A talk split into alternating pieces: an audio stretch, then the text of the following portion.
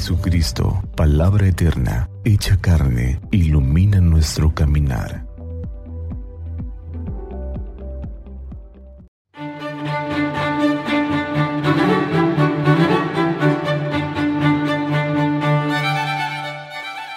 Lunes 2 de enero de 2023, Feria del tiempo de Navidad. Lectura del Santo Evangelio según San Juan. Este es el testimonio que dio Juan el Bautista cuando los judíos enviaron desde Jerusalén a unos sacerdotes y levitas para preguntarle, ¿quién eres tú? Él reconoció y no negó quién era. Él afirmó, yo no soy el Mesías. De nuevo le preguntaron, ¿quién eres pues?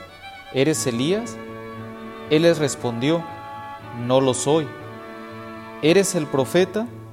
Respondió, no. Le dijeron, entonces dinos quién eres para poder llevar una respuesta a los que nos enviaron. ¿Qué dices de ti mismo? Juan les contestó, yo soy la voz que grita en el desierto, enderecen los caminos del Señor, como anunció el profeta Isaías. Los enviados, que pertenecían a la secta de los fariseos, le preguntaron, entonces, ¿por qué bautizas si no eres el Mesías, ni Elías, ni el profeta? Juan les respondió, yo bautizo con agua, pero en medio de ustedes hay uno al que ustedes no conocen, alguien que viene detrás de mí, a quien yo no soy digno de desatarle las correas de sus sandalias. Esto sucedió en Betania, en la otra orilla del Jordán, donde Juan bautizaba. Palabra del Señor. Gloria a ti, Señor Jesús. En el Evangelio de hoy contemplamos la figura de Juan el Bautista y en su persona podemos destacar dos virtudes, su humildad y su veracidad. Juan no quiso hablar de sí mismo ni contar sus méritos o buenas obras. Con toda humildad se presentó como la voz que grita en el desierto, es decir, solamente como alguien cuya voz quiere dar testimonio del Señor y preparar su llegada.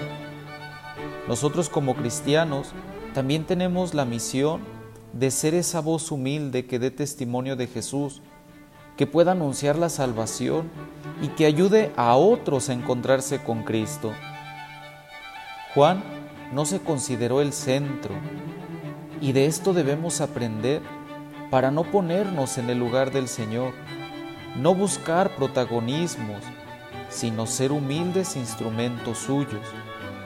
El precursor, Juan Bautista, también en este tiempo de Navidad nos sigue llamando a la conversión, como ya lo hizo en el tiempo del Adviento. Y la conversión significa emprender un camino para experimentar la gran misericordia de Dios y dejar que su gracia inspire nuestras obras y nuestros pensamientos. Significa ser humildes y dejar que el Señor entre en el corazón y limpie todo lo que impida ver a Dios. Que Santa María de Guadalupe, nuestra Madre, nos cubra con su manto y que iluminados por la palabra de su Hijo tengamos un día lleno de bendiciones.